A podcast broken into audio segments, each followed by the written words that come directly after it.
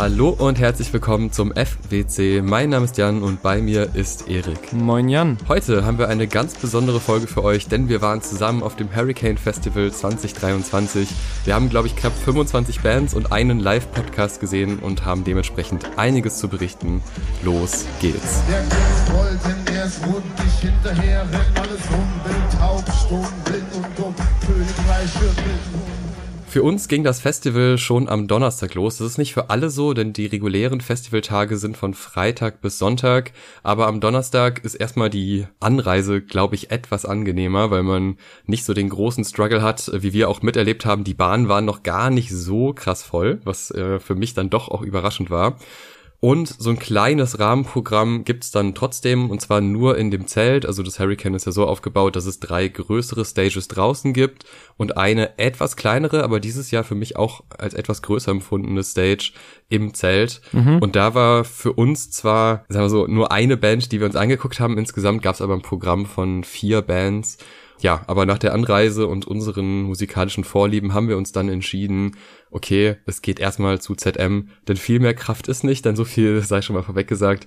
Wir hatten zwar eine gute Anreise, was so die Verbindung angeht, aber die war dann doch sehr ja, belastend körperlich und äh, vor allem aufgrund der weiten Strecke, denn äh, ja, von dem Platz, wo wir gestartet sind, vom Bahnhof rüber mhm. zu unserem Campingplatz, das war eine Reise von, ich würde mal sagen, ungefähr einer Stunde, oder? Gefühlt ja, gefühlt ja. Also wir wurden ja netterweise auf dem äh, VIP-Presse-Campingplatz untergebracht, den du äh, das ganze Wochenende über als Presse-Campingplatz bezeichnet hast, um äh, das VIP-Feeling nicht so angenehm und nicht so unangenehm durchkommen zu lassen.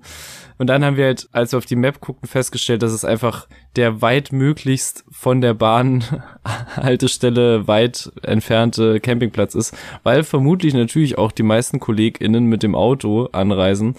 Und äh, deswegen war es ein bisschen eine Plackerei über das halbe Gelände die aber bis auf die zeitliche Ebene eigentlich ganz gut ging und dass wir halt eine, vermutlich richtig dämlich gepackt haben. Also ich zumindest, ich spreche nur für mich, haben wir das aber ganz gut hinbekommen, haben uns dann, haben dann unser Lager aufgeschlagen und es war ja eigentlich auch dadurch entspannt, dass wir wussten, okay, wir, Hauptsache wir schaffen um 23 Uhr zugezogen maskulin und äh, der Rest ist so ein bisschen egal und das haben wir dann auch sehr gut hinbekommen. Ja, vielleicht zu meiner Packsituation. Ich war dieses Mal gar nicht so unzufrieden, was die Menge anging. Also da habe ich schon dümmere Fehler begangen und äh, Sachen zusammengeworfen, wo man sich die ganze Zeit dachte, ja, was genau mache ich jetzt damit? Also es war dieses Mal eigentlich relativ pragmatisch. Wir haben fast alles gebraucht, was ich jetzt so dabei hatte es ist trotzdem immer viel. Also so ein Zelt ist viel, so ein Stuhl ist viel, dann noch irgendwie so ein riesen Rucksack ist auch viel und es gibt halt einfach gewisse Sachen, auf die man sehr schwer bis gar nicht verzichten kann und die muss man irgendwie mitnehmen, was im Auto gar kein Problem ist, mit Bollerwagen mhm. auch überhaupt kein Problem. Aber ja, im Zug ist es mit Bollerwagen eben schwer und dementsprechend muss man sich da beide Schultern vollpacken und äh, wenn man dann noch nicht der kräftigste Mensch der Welt ist, dann wird es dementsprechend noch schwieriger und äh, ja, so sahen wir dann halt auch aus, als wir dann angekommen sind auf diesem Presse-Slash-VIP-Campingplatz. Und an der Stelle muss man auf jeden Fall auch noch einen Shoutout geben an die tüchtigen Business Boys und Business Girls ja. aus Schesel, ja. die alle Bahnankömmlinge empfangen haben mit ihren Catcars und Anhängern und allem, was es gab, einfach und gesagt haben, ey, hier, Zehner und wir fahren euer Gepäck bis zum Campingplatz oder bis zum Check-in zumindest erstmal. Mhm. Und, der, und wir haben den Deal erstmal ausgeschlagen und sagen, sagen ganz ehrlich, mit jedem Meter haben wir es mehr bereut, nur um dann so auf der halben Strecke uns noch einen Deal aufschwatzen ja, zu lassen, mit dem wir bis zu der Bändchenausgabe gekommen sind nur um dann halt festzustellen mit unseren VIP-Campingplatzbändchen, oh, jetzt geht eigentlich die Schweinearbeit erst richtig los. Aber das auf jeden Fall noch dazu. Ja, das ist eigentlich eine ganz geile Aktion und ich finde es irgendwie auch ganz schön, dass man sieht, dass so ein kleines Dorf sich irgendwie so organisiert, dass man an diesen paar Festivaltagen irgendwie versucht daraus Geld zu machen und aber auch quasi Dienstleistungen anbietet, die ja wirklich hilfreich ist. Also in dem Fall waren wir beide sehr dankbar, als das dann äh, nicht mehr auf unseren Schultern war. Aber ja, der Moment war vielleicht nicht der beste. So erstmal zu sagen, nee, wir schaffen das auch so, ist doch kein Problem. Und dann wirklich nach 100 Metern irgendwie schon so, na ja, vielleicht beim nächsten, der kommt, dann vielleicht doch mal irgendwie, hm, mal schauen. Und ja, äh, aber die, ich glaube, die größte Strecke war ja tatsächlich auf dem Gelände selber, weil das mhm. Hurricane an sich und als solches ist halt wirklich gigantisch groß und auch ziemlich lang. Und wenn da noch nicht jeder Weg freigegeben ist, wie wir dann auch ja mhm. festgestellt haben, und man quasi nochmal komplett außenrum muss, um zu unserem Campingplatz zu kommen, dann ist das ein weiter Weg, aber es ist ja auch im Endeffekt unser Versagen, dass wir nicht mit dem Auto angefahren sind, äh, was dann wahrscheinlich eine ganz, ganz schnelle Geschichte gewesen wäre. Wir wären einfach draufgefahren und fertig. Trotzdem sind wir gut angekommen, haben uns schon mal das ein oder andere kalt oder weniger Kaltgetränk in dem Fall gegönnt äh, und sind dann zu zugezogen maskulin. Für uns wahrscheinlich beide eins direkt so ein Riesen-Highlight, wo man dachte, okay, krass, ja. vielleicht ist das sogar schon das Highlight, mhm. weil zumindest kann ich von mir sagen, dass äh, ZM einst äh, auf dem Rock am Ring Festival, glaube 2016, entdeckt für mich persönlich und seitdem großer Fan. Ich war ja auch letztens auf der Grimm-Tour, wie ich auf Patreon erzählt habe, da kann man auch ab zwei Euro dabei sein und ein paar Anekdoten auch zu anderen Konzerten von uns mitbekommen. Ja, wir waren dann da, wir waren sehr happy und es ging auch eigentlich von Sekunde eins an gut los. Man weiß ja bei den beiden, dass die einfach so vom, von der Live-Performance sehr, sehr stark sind. Ähm, ich hatte zehn Jahre Abfuck noch nicht gehört gehabt mhm. live, was mich sehr gefreut hat, vor allem, dass die Rap.de gespielt haben, was für ja. mich persönlich der Favorite Track auf dem Album ist und vielleicht sogar einer so der Top drei, vier, fünf Tracks von Zugezogen Maskulin. Ich fand die Songauswahl richtig, richtig stark. Die Stimmung ja. war von Sekunde eins an fantastisch, die Ansagen zwischendurch sehr unterhaltsam. Ja. Wir hatten so ein bisschen die verwirrenden Momente bei den ruhigeren Tracks wie der müde Tod oder Exit, dass dann auch Moshpits aufging, wo ich sage, hm, ist irgendwie ein bisschen strange, aber das haben wir ja. öfter erlebt auf dem Festival und das ist vielleicht generell auch so ein Festival-Erscheinungsbild, dass entweder super viel Alkohol im Spiel ist oder Leute einfach nicht genau wissen, welche Tracks es gibt und wo man moscht und wo nicht. Ja. Das hat an den Stellen wirklich wenig Sinn gemacht und äh, führte zu unangenehmen, ja, zu unangenehmen leeren Raum zwischen Menschen, die nicht genau wussten, wann ist denn jetzt der Drop. Hä? Aber alles in allem, also so ein super schöner Einstieg in ein, ja. ein tolles Festival und äh, ja, mit allem, was ZM ausmacht und was ich an ZM mag. Ja, also wirklich die Ansagen nice, so die Chemie zwischen den beiden einfach ist auch super eingespielt. Selbst auch so Momente, stimmt, es gab den einen Moment, als äh, der Sommer vorbei Beat gedroppt wurde, anstatt des Songs, der eigentlich gespielt ja. werden sollte. Und da gab es ein kurzes, naja, wenn es jetzt so lange dauert, den zu ändern, dann spielen wir den einfach. Und das war halt irgendwie auch, ne, selbst wenn mal so Kleinigkeiten irgendwie so schief gehen, auch sehr sympathisch. Und wie gesagt, Publikum mega Bock. Und auch bei den, sag ich mal, viel geöffneten Moshpits hat man immer auch so Augenkontakt mit so paar Leuten, die auf jeden Fall auch noch halbwegs nüchterne ZM-Ultras waren, die sofort waren, ja, das ist doch Quatsch jetzt. Und äh, mhm. auch eh tolle Publikumsmomente wie es gab auch einen Circle Pit bei einem der Songs, als so ein komplett entgeisterter junger Mann neben mir stand und war so, was machen die denn? Was machen die da? Das habe ich noch nie gesehen. Was was passiert hier? Warum warum kommen alle da gleichzeitig auf die Idee, diesen Moshpit so komisch zu machen?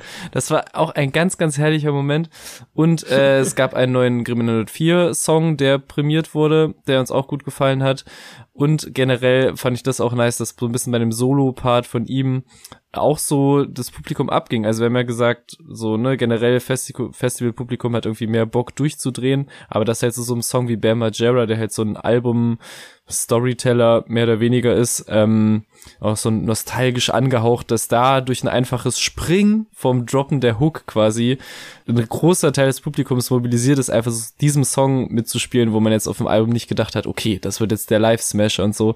Das fand ich äh, richtig gut. Und ja, noch so äh, kleines Detail, dass es ja viele Debatten um Political Correctness und was sollte in Texten gesagt werden und was nicht gibt. Und es einfach, wie häufig nicht bei den beiden angenehm finde, dass sie solche Sachen einfach machen und äh, irgendwie Songlyrics, die irgendwie sexistische Worte benutzen oder auch irgendwie ableistische Begriffe, dass die einfach ersetzt wurden und es wird vermutlich den meisten gar nicht aufgefallen sein, selbst irgendwie, wenn man den Song kennt.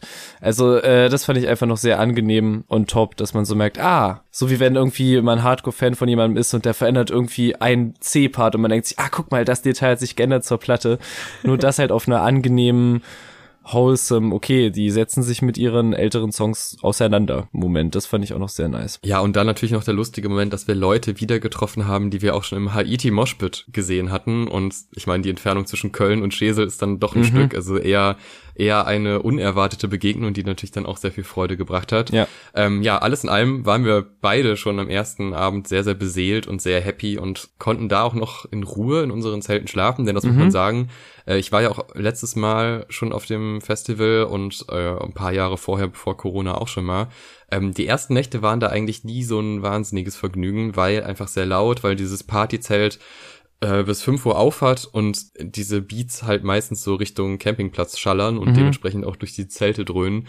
Ähm, das war bei uns jetzt nicht so, weil wir relativ weit weg sind von diesem Partyzelt und das Partyzelt auch noch zwischen uns und dem Zelt ist noch ein kleiner Wald. Das hilft sehr, um ruhig zu schlafen, ja. das muss man schon sagen. Und trotzdem waren wir äh, durch diese sehr privilegierte Position auch immer sehr, sehr nah an den Stages. Also wir haben quasi direkt neben der roten Stage geschlafen, was wirklich äh, ein angenehmer Ort ist, weil es da auch noch so einen kleinen Eingang gibt, der ja. meistens offen war, auch nicht immer, so ein bisschen strange, aber ja. meistens war er offen und äh, das ist tatsächlich eine sehr gute Position, aber das muss man dem Festival generell auch hoch anrechnen. Das habe ich auf dem Splash und auch bei Rock am Ring schon ganz anders erlebt, dass die Entfernung zwischen den Campingplätzen und dem Hauptgelände nicht sehr weit weg ist, egal wo man da ist. Also mhm. es ist eher so rundherum gebaut, die Campingplätze, und das macht natürlich die Wege sehr kurz. Es ist äh, sehr angenehm, weil jeder weiß ja so, wenn man dann irgendwie abends da hängt, und es ist warm in der Menge, aber danach sehr kalt. Wenn du dann noch irgendwie so eine halbe Stunde da rumrennen musst, das ist jetzt auch nicht wirklich förderlich und das ist beim Hurricane zum Glück nicht der Fall.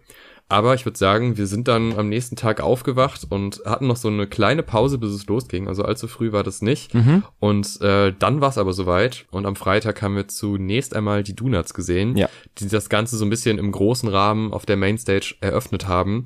Ist für mich so eine so eine Kultband, sag ich mal. Ist jetzt mhm. nichts, was ich äh, oft höre und jetzt auch keine Band, wo jetzt, wenn mich jetzt jemand fragt, ja, welche Rockbands magst du, so würde ich jetzt nicht so schnell sagen, ja, die Donuts auf jeden Fall.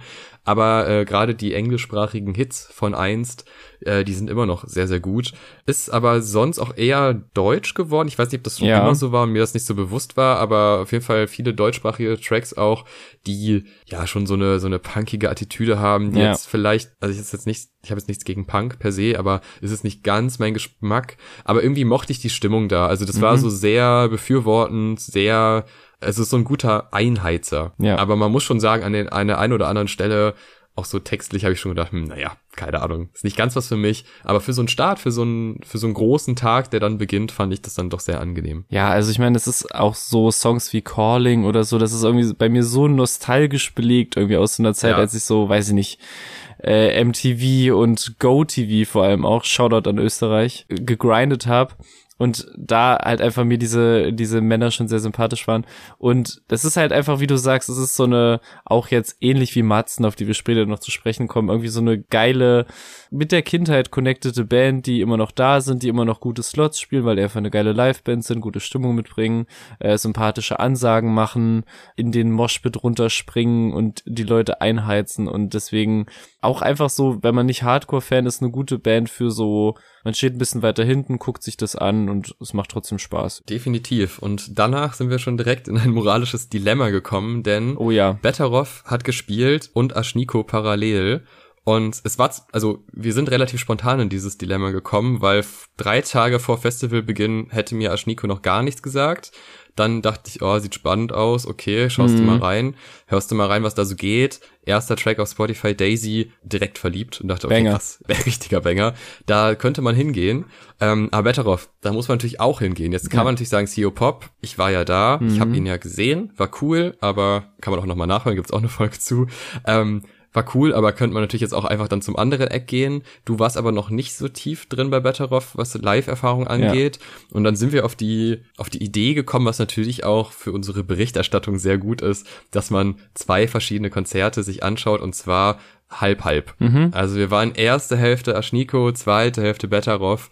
Jetzt kann man natürlich immer sagen, ja, wie ist denn jetzt das Ende von Aschniko? Wissen wir nicht. Wie Wissen ist denn der Anfang von Betteroff? Wissen wir nicht. Aber wir können sagen, dass Aschnikos Anfang ordentlich reingeschallert ja, hat. Ja, ja, da ja. waren Beats bei, boah, also wirklich, äh, die, die Live-Energie dieser Frau ist unfassbar stark. Äh, sehr viele Tanzeinlagen, was eigentlich gar nicht so mein Ding ist. Mhm. Was mir da aber sehr, sehr gut in dieses Visuelle gefallen hat, dieser komische Camouflage, lila Baum, der da aufgeblasen wurde. Absolut strange. Sie auch mit so, so blauen Haaren, was sie ja immer hat, aber halt sehr auffällig. So ein bisschen Tomb Raider Outfit-mäßig da unterwegs. Mhm. Dann noch mit zwei äh, Tänzerinnen neben ihr. Alles sehr geil choreografiert und dann halt auch wirklich so eine Mischung aus so leicht elektro angehauchte Beats, aber mhm. sehr, sehr trappig und sehr viel Rap, aber dann auch teilweise fast schon sowas, nicht balladiges, aber so sehr poppige Refrains. Mhm da war von allem was dabei und ich war wirklich sehr überrascht, äh, wie gut ich das finde und wie sehr mich das gecatcht hat von Anfang an. Ähm, so dass ich zwar dachte, ja, okay, wir können jetzt gehen, ist ja. okay, aber äh, war auf jeden Fall ein Erlebnis und ich bin, und das kann ich jetzt schon sagen, also Ashniko ist der Act, den ich danach am meisten gehört habe. Also mhm. Also ich höre hier das Album rauf und runter und bin richtig hyped. Und ich bin mir gar nicht sicher, also ich glaube, es tat sogar gut, sie live zu sehen, mhm. weil das schon, es hat schon so den, den Hauch eines sehr von der Industrie berechneten Artists-Gerüst irgendwie, mhm. wo man so vielleicht denken könnte, ja, das ist jetzt hier schon, jetzt brauchen wir noch so einen Song, dann brauchen wir noch so einen Song, aber irgendwie geht das für mich auf und gerade dieses Anime angehauchte, leicht so, ja, nicht esoterisch, das nicht zwingend, aber auf jeden Fall in so einer Fantasiewelt abtauchende, hat mir sehr gut gefallen. Ihre Ansprachen zwischendurch, äh, Thema äh, Masturbation an Bäumen, keine Ahnung, aber äh, alles in allem war ich sehr happy und dann ging es rüber zu Betteroff, aber vielleicht sagst du erstmal, wie du Aschniko empfunden hast. Ja, ähnliches, also ähnliche Nicht-Vorerfahrenheit bei ihr und deswegen, ich habe den das Dilemma am Ende auch danach entschieden, dass ich dachte, Betteroff gehe ich auf jeden Fall auf die Tour und wer weiß, wann man halt sie nochmal irgendwo demnächst live sieht. Vermutlich gar nicht. So, und deswegen war das auf jeden Fall der, der Impuls dahin zu gehen und ich habe das auch unterschreiben, Choreografie auch jetzt abseits von so Leuten wie Charlie XCX oder so auch kein Ultra-Fan davon, aber das schlägt halt auch so irgendwie so in die Kerbe, auch irgendwie so inszenatorisch und auch so vom, vom Publikum, was angezogen wird und so. Also man hatte schon echt das Gefühl, da zelebrieren Leute gerade so ihre Ikone, die sie gerade äh, abfeiern. Und das Gefühl kam auf jeden Fall rüber und das passt dann auch so zu diesen Ansagen, die genau in diese Richtung gingen, die du gesagt hast. Also ein bisschen die, ich bin mir bewusst, dass hier gerade mein, mein Fandom anwesend ist. Und äh, das hat total gut getan, so für die Dynamik. Und auch, muss man sagen, immer wenn wir dieses äh, äh, Slot-Splitten gemacht haben, hatten wir echt immer Glück mit den Songs, dass wir vermutlich, weil die Leute auch mit Hits reingehen und auch mit Hits rausgehen, äh, hatte ich immer das Gefühl, dass wir auf jeden Fall ein paar Banger aus dem Frontpart mitbekommen und dann bei denen, wo wir in der zweiten Hälfte waren, auch noch geile, geile Rausschmeißer. Und so war das dann auch beim Betteroff, der im Zelt war. Also immer, wenn wir jetzt vom, vom Zelt reden, sind es meistens vermutlich keine Zeltplatz-Anekdoten, sondern meinen wir diese überdachte Stage. Ähm, und wir haben, weiß ich noch, so Viertelstunde, so zwei, drei Songs oder so mitbekommen. Vor allem natürlich Dussmann mitbekommen.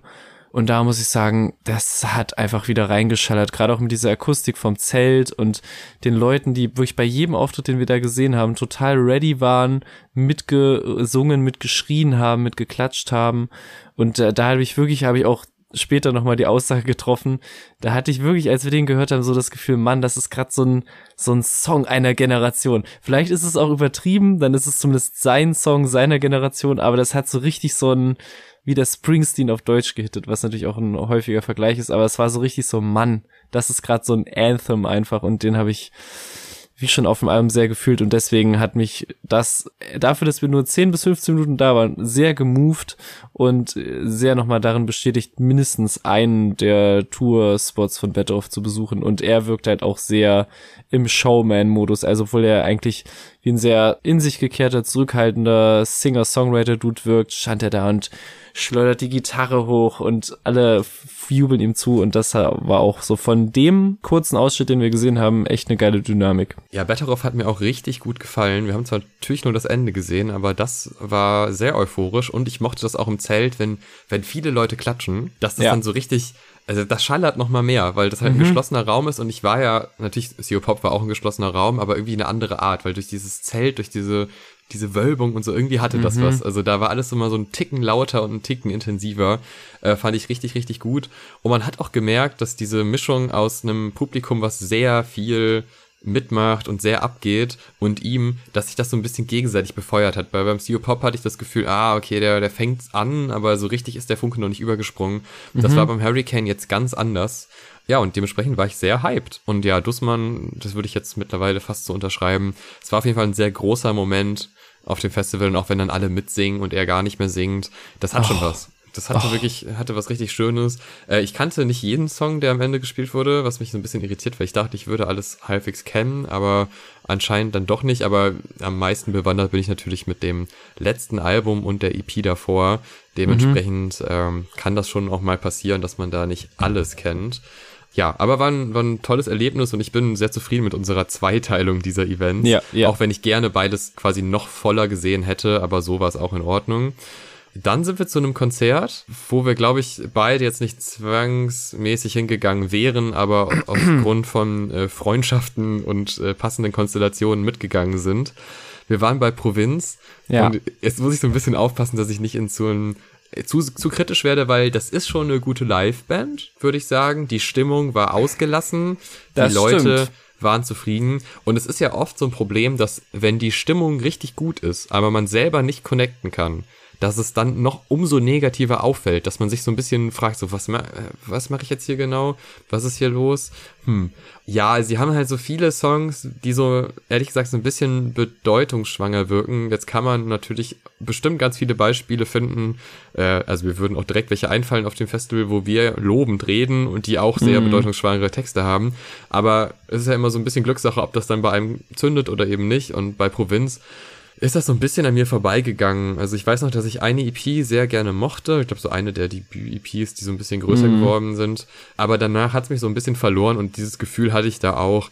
Gerade wenn es dann um so Momente geht wie, wer von euch kommt aus einem Dorf? Und dann schreien Leute, und wer von euch kommt aus einer Großstadt? Dann schreien andere Leute und dann denkst du, ja, also irgendwo muss man halt leben. Es ist doch irgendwie, was, ja. was willst du mir denn damit jetzt sagen? Also dieses, diese Romantisierung von Dörfern und Städten mhm. und ah, ich bin so und so. Also irgendwie wirkt das immer sehr plump, als wäre das so ein bisschen an so Schlager äh, angelehnt, die ja auch mal mit sehr leichten Bildern Leute auf äh, diese Seite ziehen wollen und sagen, hey, hier komm, das kennst du doch auch das Gefühl, oder? Mhm. Ähm, dann auch dieser Track mit der Bank da, irgendwie Parkbank und Alterungsprozess ich, und keine Ahnung. Also das ja. ist mir alles ein bisschen zu, zu gewollt. Und es kann auch sein, dass das, dass ich denen irgendwie Unrecht tue und das total nachdenkliche, süße Typen sind, vielleicht, also wahrscheinlich sogar. Ja. Aber ja. es kommt bei mir irgendwie inhaltlich nicht an, weil es dann immer auf so einer, auf so einer Ebene passiert. Es ist immer so ins Gesicht, so, hey, auch du bist in einer Kleinstadt aufgewachsen, dann hör diesen Song an und fühl mit, weil das kennen wir doch alle, oder? Und solche, das kennen wir doch alle, oder Momente, ja. das finde ich immer ganz schlimm.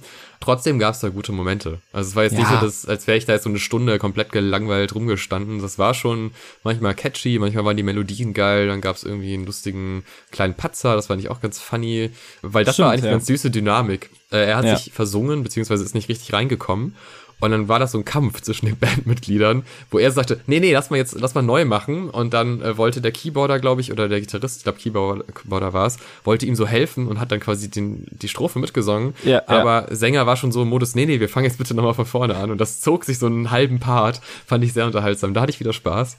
Ja, also im Großen und Ganzen war das jetzt tatsächlich für mich persönlich kein Highlight, aber ich kann, also wenn mir jetzt jemand sagt, ja, Provinz war groß für mich, dann verstehe ich das schon. Ist jetzt ja. nicht so, dass ich das so gar nicht verstehen kann. Aber an mir ist es dann doch etwas vorbeigegangen. Ja, das ist das, was, also da muss ich auch jetzt den Leuten, die mich privat kennen, die wissen, ich hab, bin kein riesengroßer Provinzfan.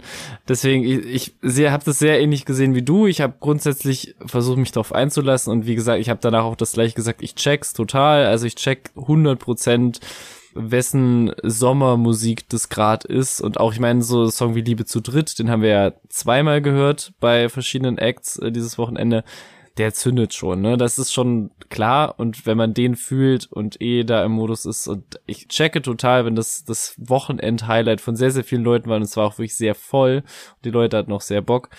Aber ich habe, ja, wir haben uns immer mal wieder so Blicke zugeworfen, gerade auch bei dem Parkbank-Song. Ja wo ich denke, Mann, die wirken wie echt sympathische Jungs und dann aber das so starten mit dieser Prämisse von, ja, das ist unsere Bank gewesen jetzt haben sie sie abgerissen für ein Altersheim und man denkt sich so, irgendwie ist es kein sympathischer Punkt, gegen Altersheim zu argumentieren und dann war ich in meinem Kopf schon in so einer Meta-Debatte, vielleicht ist es auch ein Me-Problem, aber ich war gar nicht mehr in diesem pseudoromantischen Setting drin und halt, ja, ich meine, so fast schon zehn Jahre nach Kraftclub so diesen, da kommen wir her, wir gehen nicht in die Großstadt Modus und dann ein paar Stunden äh, später hört man ja bei Kraftclub die Jetzt seid ihr alle nach Berlin gezogen. Konklusion davon, ja. die vermutlich bei Provinz schon am passieren ist. Also vermutlich hören die ganzen provinziellen Leute in Berlin schon Provinz.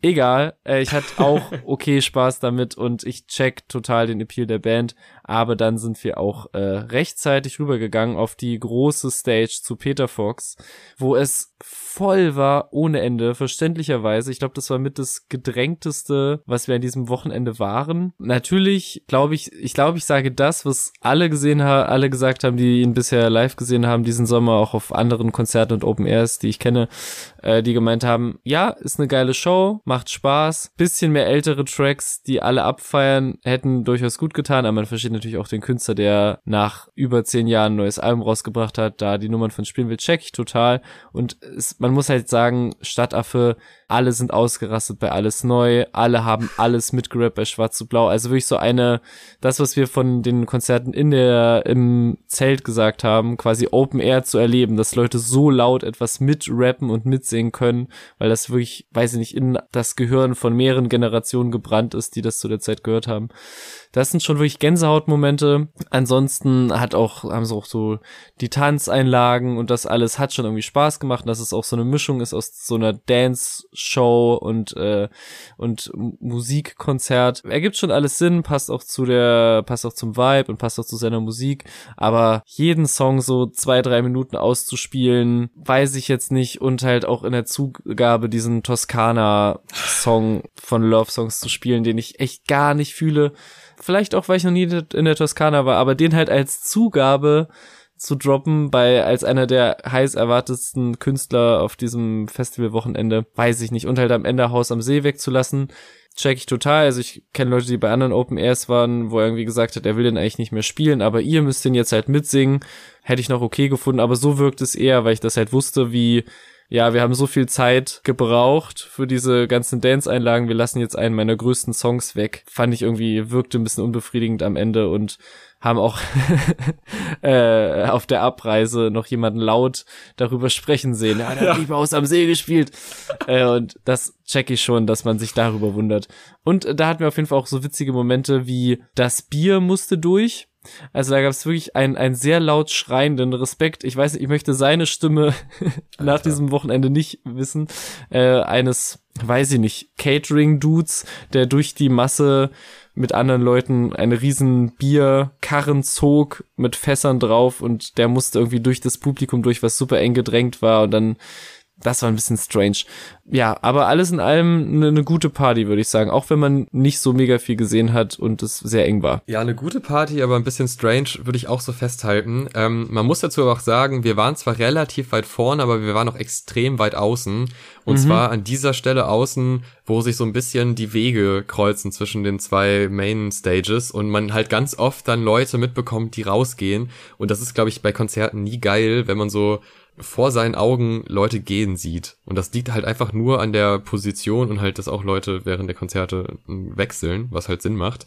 Was ich auch da echt ein bisschen skurril fand, eben halt auch diese Bierszene, weil ja, ich meine, relativ kurz vorher wirklich ein Arzt durch musste, um jemandem zu helfen. Und da wurde halt auch natürlich sehr vehement geschrien, dass jetzt jemand durch muss und irgendwie mit drei Leuten durch.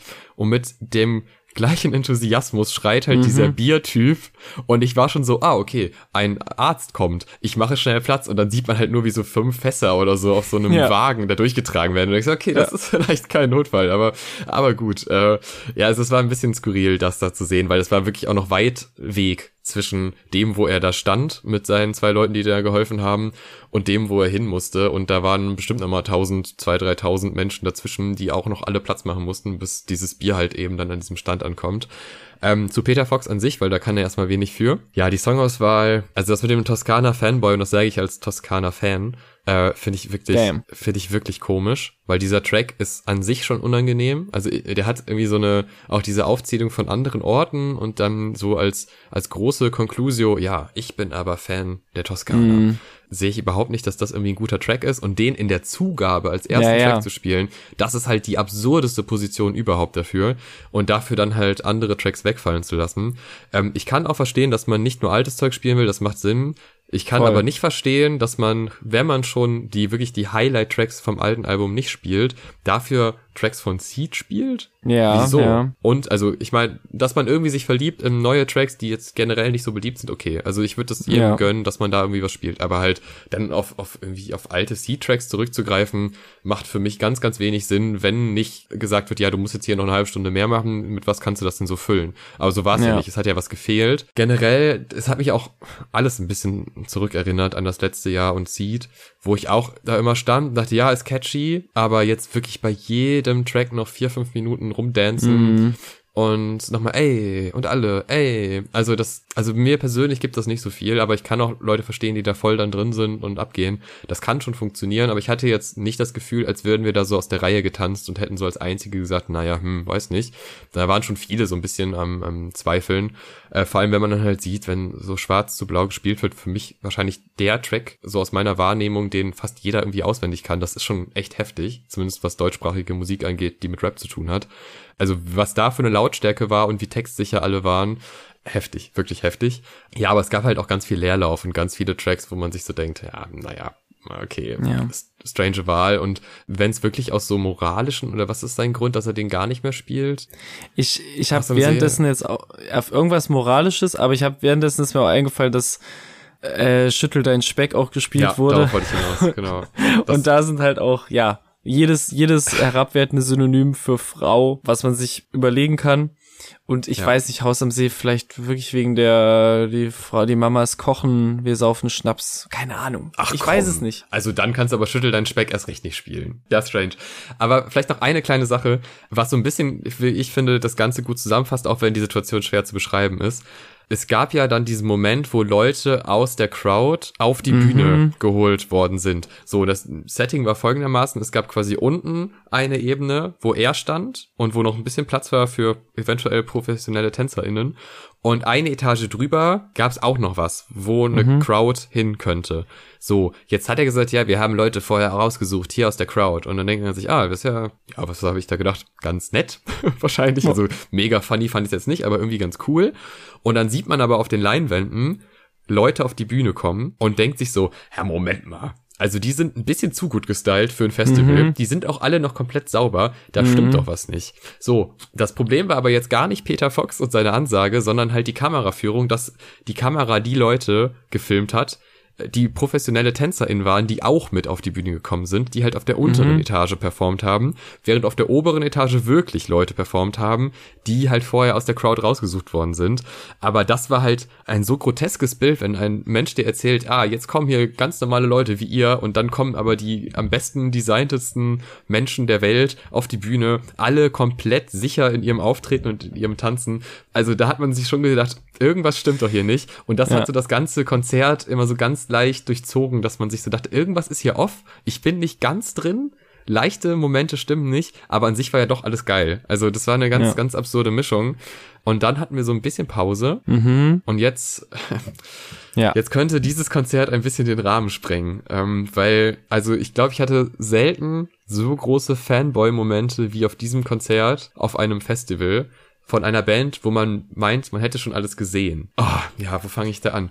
Also 2019. Vielleicht sagst du erstmal den Bandnamen. Enter Shikari. So. Wir waren bei Enter Shikari. 2019 war ich auf einem Festival und zwar auf dem Hurricane 2019. Und ich hatte lange Zeit nichts mehr von Enter Shikari gehört. Also ich hatte so die Alben verfolgt, alles war okay. Ich war aber nicht mehr so ein Riesenfan wie 1 2016 und die Jahre davor. So. Ich war da, die haben performt und ich war hin und weg und war ganz, ganz freudig und dachte, okay, krass, die Connection ist wieder da. Ich bin wieder in jedem Moshpit drin, ich freue mich. Jetzt habe ich die vor ein paar Monaten noch live gesehen, in einem kleinen Rahmen. War wunderschön, war ganz, ganz toll. Aber ich dachte wirklich so, okay, wir gucken uns die ersten Songs an und danach spielt eine andere Kindheitsidolband von mir, Billy Talent. Dann gehen wir dahin, alles gut, drei, vier Tracks und dann geht's ja. weg. Ja, und du bist jetzt auch nicht der größte Enter Shikari-Fan, wir haben auch schon ein Album besprochen, da gab es auch berechtigte Kritik und die würde ich auch annehmen äh, und sagen, ja, das ist nicht die, die rundeste Band der Welt, aber die haben gewisse Qualitäten, die sie vor allem auch live sehr stark ausspielen, wie ich finde, und äh, haben nochmal ordentlich in die Geldkiste gegriffen und sich überdimensional große LED-Wände und eine LED-Bühne quasi, wo dann der Drummer draufsteht, geholt. Ja und auch nochmal ein bisschen Feuerwerk mitgebracht und man denkt sich so, ja. was geht ab? Ihr seid überhaupt nicht Headliner. Was ist denn hier los? Und ähm, das schon ab dem ersten Track äh, ging schon das erste Feuerwerk los und ich war so dermaßen weggeblasen. Die Setlist war so unfassbar gut. Und alles war visuell so schön umgesetzt, dass ich, also mir fällt es schwer, ein vergleichbares Konzert auf diesem Festival zu finden, wo ich auch so dachte, okay, das ist visuell richtig stark. Also ich würde sagen, Casper hatte noch sehr viele krasse visuelle Elemente, aber das war halt natürlich eine andere, eine andere Ebene. Also das war dann eher so, mm. wenn da Blumen sind, dann sieht es geil aus. Ist jetzt aber ja. keine 30 Meter, gefühlt 30 Meter große LED-Wand, so ist was ja. anderes halt. Aber der hat auch nochmal ordentlich visuell was abgeliefert. Aber bei Enter Shikari äh, bin ich aus dem Grinsen, aus den Tränen und aus dem Moshpits äh, nicht mehr rausgekommen und dann auch aus äh, gewissen Staubfallen, weil äh, es war ein sagen, unfassbar staubiges Konzert. Und man musste sich echt immer überlegen, bin ich jetzt so enthusiastisch, dass ich in diesen Moshpit springe und äh, mhm. werde in den nächsten Tagen definitiv Probleme bekommen oder lass ich's und äh, das spricht für die Band, dass ich da reingesprungen bin und es gab auch diesen wunderschönen Moment, also wir haben zwischendurch ja eh so ein bisschen geschnackt, weil wir wollten ja eigentlich ja zu Billy Talent und das war dann mhm. dieses, nein, wir bleiben, Mann, geil, wir ja. bleiben, ja, wuh. Äh, und ja. dann gab's, äh, gab's als letzten Song The Dreamers Hotel Oh. Und äh, da bist du auch noch mit in den Moshpit und äh, ich ja. war ein glücklicher Mensch, weil ich dachte, ey, nicht nur ich fühle das hier gerade, sondern Erik, der ja weit von viel, viel weiter wegkommt, geschmackstechnisch, fühlt ja. das ja auch. Auch diese Quickfire Round, auch oh. unfassbar geil. Da war so, da war so viel drin. Und dann dieses, das fand ich auch so witzig, dass wir vorher noch gesagt haben, so, ey, so ein Theater. Das hat immer so ein bisschen was vom Theater. Ja, und dann ja. kommt äh, der neue Track Bloodshot und erstmal springt Rue, also der Sänger, springt in so eine Art Wasser, also digitale Wasserkapsel. Man fragt sich so, what? Wieso? Ja, und das ja. auch noch mit einem Vorlauf und mit so Klopfgeräuschen und irgendwie so, so einem Zeugs.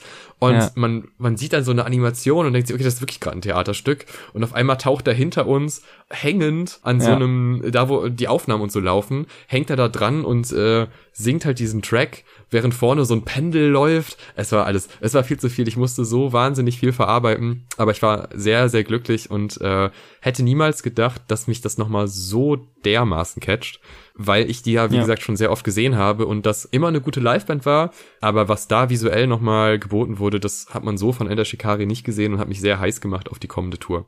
Wir haben ja viel ähnliche Vorlieben.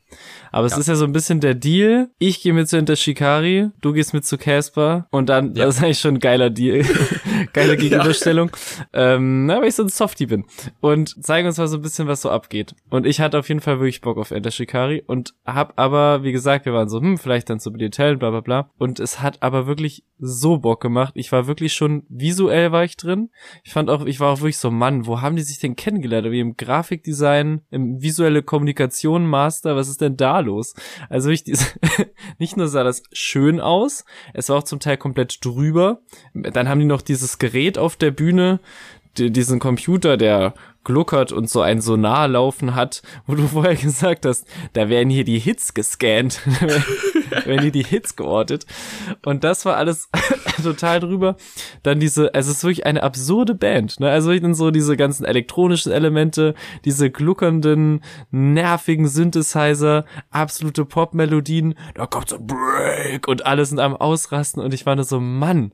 Und die Leute hatten auch Bock, aber waren auch so respectful und es war einfach, es war super schön. Dann noch dieser äh, äh, Finger-Herzchen-Gruß mit dem Symbol der Band, mit dem Dreieck, den du mir versucht hast beizubringen, wo ich schon so halb dabei bin.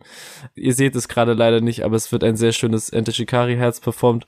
ähm, es ist wirklich wie gesagt, viel zu drüber, auf, aber auf eine gute Art drüber. Also wirklich dieses äh, in den Wassertank Fake hineinfallen, wieder auftauchen, äh, mit dem Mikro rumhantieren, auch die Zwischenansagen mit den Dinosauriern. The dinosaurs. They didn't see the asteroid coming. What is our excuse? Und dann einfach nur Pause und mit so einem tiefen Schrei anfangen. Es ist einfach absolut herrlich. Dann bei dem einen Song läuft auch der Countdown, also läuft die Jahreszahlen von 1960 bis 2022 durch. Visuell wie auch musikalisch wusste ich, und das fand ich dann herrlich erfrischend als Nicht-Fan, nicht, was mich erwartet. Und du mhm. warst zum Teil so, jetzt kommt mein Lieblingsdrop. Und ich war so, ja. wo soll denn jetzt ein Drop herkommen? Und dann ja. die, die, die dubsteppigste Gehirngespinstung, die man sich vorstellen kann. Also, Leute, also ich will, also wirklich Fans von Musik geht einfach, wenn ihr auf dem Festival seid, zu einer Ente Shikari Show. Das so wirklich herrlich. Und äh, da habe ich wirklich auch zum ersten Mal richtig den Staub zu spüren bekommen. Also das war wirklich eine sehr staubige Angelegenheit. Ich habe auch irgendwie gestandene Rocker da aus dem Moshpit rauskommen sehen, sie komplett Staub aushustend. Und äh, es hat auch noch so was Dystopisches on top, wie alle mit den Staubmasken da standen. Also das war wirklich herrlich. Und danach, muss ich sagen, habe ich echt das erste Mal so ein bisschen abgebaut und war komplett im Arsch, auch, vermutlich auch wegen des Staubs. Und wir haben versucht, so viel wie möglich zu trinken und haben auch regelmäßig mit einer halb funktionierenden, wieder auffüllbaren Flasche die Wasserstellen frequentiert. Aber trotzdem war ich so, Mann, jetzt noch Billy Talent und Kraftclub, naja, mal gucken und äh, haben uns so auch auf sichere Distanz bei Billy Talent hingestellt, was auch habe ich auch nie live gesehen, aber natürlich eine Kindheits mit die erste Band Erinnerung ist. Und haben es tatsächlich wieder auch geschafft, da noch die großen Hits mitzunehmen, vermutlich nicht alle, aber wir haben auf jeden Fall äh, Red Flag noch gesehen und äh, Fallen Leaves mit der geilen Ansage, ey, wir spielen jetzt einen Song, den wir noch nie gespielt haben lasst uns euch einen neuen Song zeigen und dann fängt halt Fallen Leaves an. Klassiker eigentlich der Ansagenkunst, aber mich hat's in der Sekunde zum Schmunzeln gebracht. Und muss man auch sagen, halt irgendwie kann man jetzt Pro und Contra sehen, wie man will. Fast wie auf Platte performt, ehrlich gesagt. Und äh, die Leute, die da halt Bock drauf haben und sich davon immer noch hypen lassen, sind auch entsprechend ausgerastet. Fand ich auch schön, da Leute mit der schnellen Brille in der ersten Schlange zu, in der ersten Reihe zu sehen auf dem Display. Also das war wirklich auch äh, herrliche Zusammenstellung und aber eines der hässlichsten und most basic Backdrops, was die da hängen hatten, mit wirklich weiß ich nicht, Comic Sans und ein paar Zacken dran, Biddy Talent. Herrlich. Aber das, ja, ich hatte da keine Erwartung dran, außer dass es irgendwas in mir befriedigt, äh, diese Songs mal live zu sehen und aus dem System abhaken zu können, als mal live gesehen. Und genau das hat's mir eigentlich gegeben und parallel war ich so, oh Gott, ich muss was essen und dann noch Kraftclub gucken. Und dafür hatte ich Spaß. Ja, ich hatte auch Spaß. Äh, vielleicht nochmal kurz zum Bühnenbild. Es war wirklich ein bisschen skurril, weil neben diesem Schriftzug war ja auch noch so ein komischer Mopedfahrer vom letzten Albumcover zu sehen äh, dieses skelettartige Ding, was auch schon auf dem Album wirklich nicht gut aussah. Und darunter gab es dann trotzdem so eine Art LED-Leiste, aber wirklich keine große. Und dieses, dieses Dreigestirn aus hässlichen Dingen, das war schon wirklich ein bisschen, bisschen abturnt. Vor allem, wenn man ja gerade von so einem Konzert kam, wo man so visuell umgehauen wurde, dann eine deutlich größere Band zu sehen und sich zu denken, ja komm Leute, da habt ihr wirklich, also ihr habt doch finanziell die Mittel, da mehr zu machen ja, das war ein bisschen merkwürdig. Andererseits kann man auch sagen, die Band braucht's halt nicht, ne? So viele Hits, die muss man erstmal aneinander rein und äh, da würden mir jetzt aus dem Stehgreif noch acht, neun Tracks einfallen, die wahrscheinlich vorher gespielt worden sind, die eigentlich auch Hits sind. Äh, wir haben auch noch Surprise, Surprise mitbekommen, auch ein sehr guter Track. Ja gut, im Endeffekt, ich würde sagen, es gibt keine wirklich schlechten Billy Talent Tracks und wenn, dann haben die sich auf den letzten zwei Alben versteckt, äh, die man eh so ein bisschen ausklammern könnte. Wobei das letzte auch gar nicht so schlecht war, das davor war. Bisschen fürchterlich. Ähm, ich als großer Fan der Band, zumindest damals, wirklich als Kind, war das so das erste Ding mit den Gorillas zusammen. Ich glaube sogar auf Billy Talent war es ein bisschen früher und Linkin ja. Park noch. Ähm, ja. Das waren so die Dinge. Und Billy Talent 2 war so das meistgehörte Album meiner Kindheit. Ähm, dementsprechend habe ich wirklich auch schon viel von denen live erlebt. Also ich war äh, viermal, glaube ich, auf Konzerten. Also ich war ein richtiger Fanboy, war bei fast jeder Tour danach da und wusste dementsprechend um die Live-Stärke, weil das muss man schon sagen, die sind sehr souverän in dem, was die da spielen. Also da kriegst du keinen Fehler mit. Äh, da sitzt jedes Gitarrensolo, da sitzt jede Drum, wobei der Drummer ausgetauscht wurde aus mhm. gesundheitlichen Gründen. Aber alles sitzt da und die Live-Stimme ist immer noch gut. Man merkt so ein bisschen, dass die, dass die Jungs auch einfach mal älter werden, was ja ein ganz normaler Weg der Dinge ist. So, aber abgesehen davon können die immer noch ziemlich gut abliefern und äh, spielen, glaube ich, so ein bisschen noch ihren Stiefel runter. Also anders kann ich mir das auch nicht vorstellen, nach irgendwie so 15 Jahren, wo man die Tracks dann immer noch spielen muss, weil die ja, einfach absolute ja. Hits sind. Aber ich meine, in deren Fall haben die auch einfach gute Hits geschrieben. Also es gibt, glaube ich, Bands, die ein größeres Schicksal haben und schlimmere Lieder wieder und wieder spielen müssen. Also dementsprechend geht das. Äh, Stimmung war auch ziemlich gut, ziemlich ausgelassen. Es gab ein paar Headbanging-Szenen, was ich auch sehr sympathisch fand, weil das so ein bisschen aus der Reihe getanzt ist bei den Konzerten, wo wir waren. Ähm, ja, und es waren natürlich viele Kindheitserinnerungen, aber auch da krafttechnisch war bei mir nicht mehr ganz so viel los. Das Etta Shikari-Konzert mit den 20 Moshpits, in denen ich war und den euphorischen Momenten hat mich so ein bisschen äh, umgehauen und ja. dem ein, zwei Kilo Sand, die ich dann in Nase und Hals hatte, die haben jetzt auch nicht unbedingt geholfen was dann dazu führte, dass du dir eine Pommes geholt hast, ich auf Sparfuchsmäßig, äh, wir sind ja in anderthalb, zwei Stunden eh auf dem Campingplatz, da kann ich mir auch was zu essen holen. Ja, denkst du. Ich habe ziemlich nachgelassen bei Kraftclub, während du irgendwie deine zweite Luft bekommen hast und dachtest ja, ja, Wollo, das ist doch gar so kein Problem. Nämlich. Äh, wir standen natürlich auch äh, sehr, sehr weit hinten, also wir saßen sogar in größten Teils. Ja. Aber da hat bei mir dann wirklich so auch so leichte Fieber-Vibes reingekickt, auch durch den Staub. Äh, das war schon, da ging es mir einfach nicht gut. Und Kraftclub auch so eine Band, Also ich, relativ viel auf diesem Festival habe ich auch schon relativ häufig gesehen. Mhm. Und dann war bei Kraftclub bei mir so der Moment, wo ich dachte, ja, okay, ich weiß, wie die Songs klingen das ist eine mega Liveband. Ich habe die oft im Palladium und so gesehen. Wunderschöne Konzerte gehabt, tolle Momente. Kummer auch ganz, ganz toll. Mhm. Brauche ich das jetzt noch mal? Ja, ich hör's mir mal an. So. Und das war dieses, ich hör's mir mal an, ist vielleicht auch immer gar nicht die beste Einstellung, wenn es schon irgendwie so zwei Uhr nachts ist, weil man sich dann denkt, oh, wie lange ja. noch? Ah ja, hm, oh, das geht ja noch eine ganze Weile. Und dann äh, bin ich irgendwann tatsächlich abgehauen. Was aber auch, um da kleine, kleine Kritik, auch wenn das natürlich ein ulkiges Spiel ist und wahrscheinlich nicht jedem sauer aufstößt, aber wenn man eh schon so kurz davor ist zu sagen, ja, kenne ich ja auch eigentlich alles schon, ist ja auch in Ordnung. Dann so ein Glücksrad-Aktion, welcher Song kommt als nächstes dran? Mhm. Äh, vier mhm. Minuten Leute auf die Bühne holen, jetzt dreh mal, oh, und jetzt kommt der Song. Und erstmal so äh, gefühlt 20 Tracks aufzählen, die vielleicht drankommen könnten. Und ich so, oh nee, ich, jetzt spielt mal Lieder. Ist mir wirklich egal. Das fand ich so ein bisschen nicht so cool, aber ich kann mir auch vorstellen, dass wenn man weiter vorne gestanden ist und das so alles visuell miterlebt hat, da dann auch ein bisschen Spaß hatte weiß ich nicht, da hatte ich schon das Gefühl, dass wir an anderen Kraftclub-Abenden ein bisschen schneller die Hits hintereinander geballert bekommen haben. Äh, visuell hat's mir aber auch wieder gut gefallen. Also dieses, dieser Balken, der sich da so ein bisschen schwenken konnte und so ein paar Lichter geworfen hat und auch bei Angst, einem Track, der jetzt nicht mhm. zwingend das absolute Live-Granaten-Ding ist, aber visuell halt geil umgesetzt wurde mit so einem, mit so einem Schattenspiel und ja. hinter, hinter einem Vorhang und dann ja. so oben so ein Licht und unten dann auch noch ein bisschen was. Also da gab's schon ein paar Sachen, die mir echt gut gefallen haben. Ist auch eine ganz, ganz tolle Live-Band und äh, gerade auch so, was deutsche Bands angeht, wüsste ich jetzt nicht, welche anderen Livebands schon so konstant von Anfang an irgendwie abgeliefert mhm. haben. Das ist schon sehr beeindruckend. Aber ich war weg. Äh, ich war um, glaube 2.20 Uhr bin ich dann Richtung Dusche und habe den Rest dann in der Dusche da gehört. Äh, war auch schön. Aber ähm, ja, von den anderen 40 Minuten musst du auf jeden Fall noch erzählen, wie war's denn? Ja, äh, bestimmt 1.20 Uhr meintest du jetzt, weil du 2.20 Uhr gesagt hast. Äh, genau, der äh, ging von 0.30 Uhr bis 2 Uhr quasi der, mhm. der Slot. Ja, ich habe mich dann noch ein bisschen weiter nach vorne gestellt, tatsächlich nicht gekämpft, äh, rein körperlich, aber äh, ich habe es dann noch von ein bisschen weiter vorne geguckt, äh, die den letzten Part, äh, zu dem Teil, den du jetzt schon abgedeckt hast. Also die haben schon immer noch geile Moves irgendwie gebracht, also so wie du sagst, so mit dem äh, Balken und oben performen und runterfahren. Und das war schon alles nice, auch so ins Publikum gehen und da kein Liebeslied spielen oder 500k so sehr ich da auch mittlerweile nicht mehr mit dabei bin, 500k abzufeiern hat mir das gegen Ende, haben die natürlich nochmal alle Hits rausgeballert. Und das ist halt wirklich das Beeindruckende, weil es auch eine Band ist, die mich so durch meine Jugend größtenteils begleitet hat, dass da halt wirklich aus allen Ehren von Kraftclub, aus allen Äras irgendwie geile, geile Songs dabei sind, ob das Randale ist, ob das äh, äh, Songs für Liam ist, ob das jetzt auch Blaues Licht wurde nochmal gespielt, wo ich ja auch der Meinung war, das ist ein geiler New School Kraftclub Banger. Ähm, das hat alles wieder Spaß gemacht. Und als ich dann, wie gesagt, nach kurzer Abbauphase dann so ein Uhr 45 dann mich doch nochmal für Randale mit hingehockt habe und mit allen anderen hochgesprungen bin und der von jetzt von vorne bis nach hinten mitgemeinte Dude war, der so halb hinten stand. Da hat man noch mal gemerkt, okay, der meint wirklich einfach auch eine Power.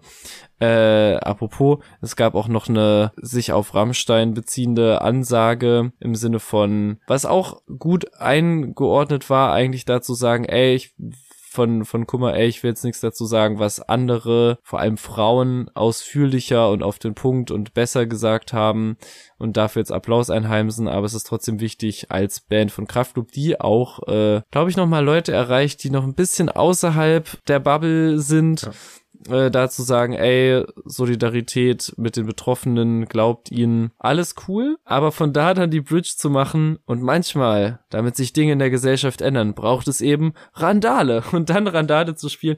Ich weiß nicht, wie, ich weiß auch nicht, wie man das schlauer macht und wie man das organischer in eine mhm. Setlist einbaut, so deswegen, ich habe da keine Lösung. Ich habe nur kurz ein Gefühl gehabt von sehr rabiat irgendwie und da auch noch so ein bisschen was so ein Geschmäckle hatte, dass ich da auch mit so nichts generell gegen Leute dieser Altersgruppe, aber so mittelalten Leuten noch in der Nähe war, die da irgendwie an, der, an einem Drink Space da gehangen haben und sich Biers reingestellt haben und dann halt auch das als Anlass genommen haben, nochmal so, ja, das ist halt die neue Generation.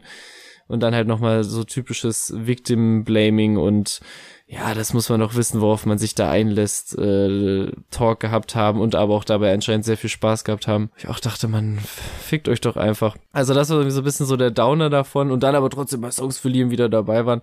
Und das meine ich aber auch so ein bisschen mit, vielleicht mhm. werden so ein paar der Leute durch so eine Ansprache auch noch mehr erreicht. Deswegen, das war schon gut platziert und wie gesagt, gegen Ende auch nochmal alles, äh, alles abgefeuert da. Und da hat man gemerkt, okay, die haben zu Recht einfach diesen Headliner-Status und auch nochmal mit so Ansagen garniert wie, ja, vor so und so vielen Jahren haben wir da hinten auf der roten Bühne gespielt und alle haben von vorn bis hinten mitgemacht, jetzt stehen wir hier, bla bla bla. Und da dachte ich kurz, die Ansage endet auf, das hat mir wieder bewusst gemacht, was für eine geile Band wir sind. Aber hat einfach nur gesagt, was wir, dass es immer noch gut ist, dass sie einen Stellenwert so als Liveband haben und das auch zu Recht und das auch mit neuen Songs beweisen können. Also das fand ich einen guten Abschluss und dann war ich auch so zwei Uhr wieder so auf dem Damm, dass ich gedacht habe, ja, jetzt könnte ich eigentlich noch ein bisschen und dann aber Richtung unseres äh, Campingplatzes gegangen bin, also quasi auch Richtung der Red Stage und da aber eigentlich äh, kein Ausgang mehr war. Und da haben wir so ein bisschen diese verrückte Labyrinth-Thematik, dass manchmal mhm. Ausgänge Ausgänge sind und ab bestimmten Uhrzeiten oder vor bestimmten Uhrzeiten nicht mehr was ich auch total verstehe. Aber da wäre es halt quatschig gewesen, die ganzen Leute vorne beim weißen Zelt rum, ich weiß nicht, irgendwo rauszulotsen und da war halt irgendwie abgesperrt schon und da sind dann aber so viele Leute in diese Richtung gegangen, dass dann auch die Sekus gesagt haben, na okay, äh, Absperrband hoch und dann sind halt alle drunter gegangen und in ihre Camps. Das war ein bisschen ulkig, aber hat auch so einen kurzen Moment von so Widerstand. äh, und so mit dem Gefühl bin ich dann ähm, ja am Freitagabend ins Zelt gegangen. Du hattest äh, jetzt über die Sekus erzählt. Eine Sache noch zu dem Statement, was Kraftklub gebracht hat, beziehungsweise ein weiterer Gedanke und eine Sache, die wir eben nicht erwähnt haben. Die Donuts haben sich auch geäußert und zwar im Moshpit bei einer Frau, die ein Schild hochgehalten hat. Äh, hm. Ich kann leider nicht genau wiedergeben, was drauf stand, aber es war auf jeden Fall der Bruch mit Sex, Drugs und Rock'n'Roll und halt Einvernehmlichkeit war ich, ich kann's, im Endeffekt. Ich, okay, ich kann's noch, äh, ist ja, da stand irgendwie There's no Rock'n'Roll without consent, stand da glaube ich Ah ja, drauf. genau. Ja, ja und äh, ich finde, das war eine sehr schöne Zusammenfassung und auch ganz schön eingebunden, dass äh, nicht nur diese quasi diese Rede von oben, dass ein Artist sagt, ja, äh, auch wir äh, müssen uns jetzt dazu äußern und machen das jetzt irgendwie in so einer komischen Anmoderation zu einem Song, sondern das war, das wirkte fast schon so ein bisschen, also es gab vorher gab auch schon so zwei, drei Sprüche von denen quasi, wo man gemerkt hat, okay, das ist denen ein wichtiges Thema und es sollte auch ein wichtiges Thema sein, weil sie Teil der Szene sind und oft auch auf Festivals stattgefunden haben, wo Rammstein auch äh, stattgefunden hat. Aber ich fand diese Umsetzung quasi mit der Crowd zusammen, dass das nochmal ein mhm. spezielles Shoutout bekommen hat, in so einem Moshpit, in der Menge. Mhm. Irgendwie fand ich, war das ein sehr schönes Statement und hat sehr gut auf den Punkt gebracht, sowohl was das Plakat anging, als auch wie die Band darauf eingegangen ist. Und ja, äh, ja. ich finde eh, dass dieser, ich weiß nicht mehr, wo es gesagt wurde, aber quasi dieser Bruch mit diesen komischen Idealen, die jetzt in der Rockmusik da sind, aber auch im Rap, und das sind ja mhm. nun mal, ich meine, das Festival besteht zum Großteil aus Rock und Rap, ja. Äh, das ist schon wichtig, dass man diese komischen Ideale, die diese Musik äh, an vielen Stellen vermittelt hat, dass man die hinterfragt, sowohl auf Bandseite als auch auf ZuhörerInnenseite. Äh, und ich finde, da waren zumindest ein paar Anstöße bei, die mir gut gefallen haben, wo ich gedacht ja, okay, es, es findet was statt, es findet ein Diskurs statt und äh, nicht so wie bei anderen Fällen, wo ich das Gefühl hatte, es wird ziemlich totgeschwiegen, auch von, gerade von anderen großen Persönlichkeiten der Szene, mhm. wo sich dann zu Sachen nicht geäußert wurde, äh, habe ich das Gefühl, dass es hier zumindest, was den Ort, wo wir jetzt waren, das ist natürlich nicht äh, für alles gültig, aber da, wo wir jetzt waren, hatte ich das Gefühl, wurde das reflektiert und wird äh, angenommen. Ich hoffe, das bleibt so, weil das ist sehr wichtig, dass sich da einiges ändert und dass Sachen äh, aufgeklärt werden und äh, ja, gewisse Verhaltensmuster auch gerade von Bandseite aus einfach äh, ja unterbunden werden mit jeder möglichen Variante und jedem möglichen Weg, wie man das halt eben machen kann. Das wollte ich nur noch gesagt haben, nicht, dass es äh, irgendwie runterfällt, dass die Donuts ja. sich da irgendwie nicht geäußert hätten, weil das haben die wirklich sehr präsent und sehr schön gemacht. Und ich würde sagen, bevor wir jetzt noch, noch weiter quatschen, äh, machen wir hier einen kleinen Cut und reden in der nächsten Folge über das eigentliche Wochenende. Denn es kommt ja noch der ja, Samstag ja. und es kommt der Sonntag. Also noch einige Konzerte und ein Podcast. Und was genau wir da alles gesehen haben, das erzählen wir euch beim nächsten Mal. Vielen Dank fürs Zuhören. Ciao. Tschüss.